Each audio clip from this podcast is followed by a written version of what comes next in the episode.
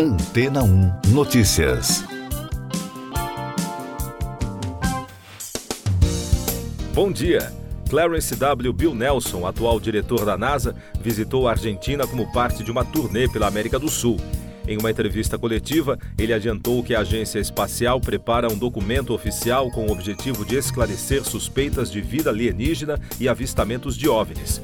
O anúncio foi feito em meio às repercussões das declarações de David Grush, ex-oficial da inteligência dos Estados Unidos, sobre a suposta descoberta de seres não humanos e destroços de naves extraterrestres na Terra. Ele declarou que viu e conversou com pilotos da Marinha em 2004 e todos viram os vídeos que foram tornados públicos e gravados pelos pilotos. O diretor da agência afirmou também que conversou com pessoas do Pentágono. O documento final, que será divulgado este ano, deverá abordar o ponto de vista científico sobre esse assunto. Os sensores da NASA estão coletando informações e uma equipe de cientistas muito proeminentes estão discutindo o assunto. Em breve, eles vão relatar suas conclusões no final deste verão, declarou Nelson. Mais destaques internacionais no podcast Antena 1 Notícias. Chega a 44 o número de mortos no noroeste do Paquistão quando uma bomba explodiu durante um comício organizado por um partido islâmico. Outras dezenas de pessoas ficaram feridas, informaram autoridades locais. O ataque teve como alvo um partido religioso conservador que realizou um evento na cidade de Jar, perto da fronteira com o Afeganistão. O governo russo informou que frustrou dois ataques realizados por drones ucranianos contra um distrito comercial de Moscou e contra a península da Crimeia. Segundo o ministério, a defesa antiaérea destruiu 16 drones ucranianos na Crimeia e outros nove equipamentos foram neutralizados por ferramentas de guerra eletrônica e caíram no Mar Negro, observando que o ataque não causou vítimas, detalhou o Ministério da Defesa da Rússia.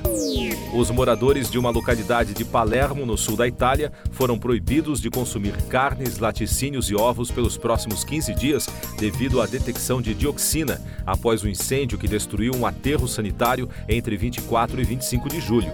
A ordem do prefeito da capital da Sicília, Roberto Lagala, engloba um raio de 4 quilômetros e também pede para os moradores da região lavarem bem as frutas e comê-las sem casca. Milhares de israelenses se manifestaram no fim de semana contra a decisão do governo de implementar uma reforma judicial que gerou uma onda de protestos no país desde o começo do ano. O parlamento de Israel aprovou na semana passada uma cláusula-chave da proposta promovida pelo governo de direita do premier Benjamin Netanyahu.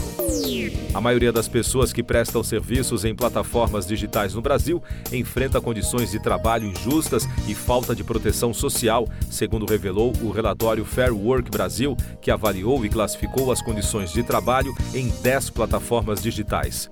Rafael Groman, professor de estudos críticos de plataformas da Universidade de Toronto e um dos coordenadores da pesquisa no Brasil, afirmou ao Isto é Dinheiro que há muita coisa a se fazer em termos de trabalho decente na economia de plataformas no país. Eu sou João Carlos Santana e você está ouvindo o podcast Antena 1 Notícias, agora com os destaques das rádios pelo mundo, começando com informações da Fox News dos Estados Unidos. A cantora Cardi B arremessou seu microfone em uma fã durante um show em Las Vegas. A atitude da artista aconteceu no sábado, após ela ser atingida por uma bebida jogada por uma mulher. As imagens que viralizaram nas redes sociais mostram o momento exato do incidente e, logo em seguida, a artista arremessa o microfone em direção à plateia. Cardi B é a mais recente cantora a ser submetida a um comportamento imprevisível de fãs em um show após uma série de casos semelhantes neste verão nos Estados Unidos, observou a emissora. Outro destaque da Fox: os fãs de Taylor Swift em Seattle, nos Estados Unidos, causaram uma atividade sísmica equivalente a um terremoto de magnitude 2,3.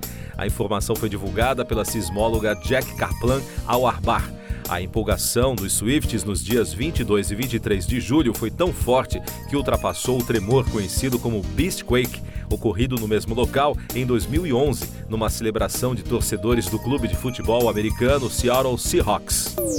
Destaque da rede iHeart, ainda dos Estados Unidos, a casa de Lisa Marie Presley, onde ela morou até sua morte, está à venda. De acordo com o TMZ, a residência de Calablasas chega ao mercado por mais de 4 milhões e 600 mil dólares. A herdeira de Elvis Presley mudou-se para a casa em 2020 como locatária, mas planejava comprá-la. E da BBC de Londres, a Netflix provocou uma reação de atores e escritores de Hollywood após publicar um anúncio de emprego para um especialista em inteligência artificial.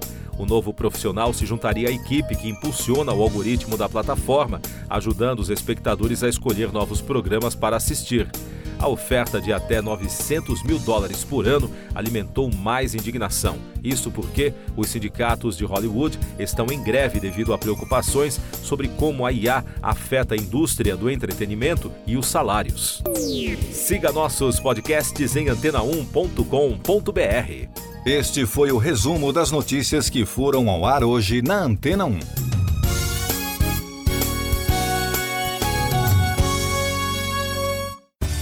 Depois de tanto conteúdo legal, que tal se hidratar com água rocha branca?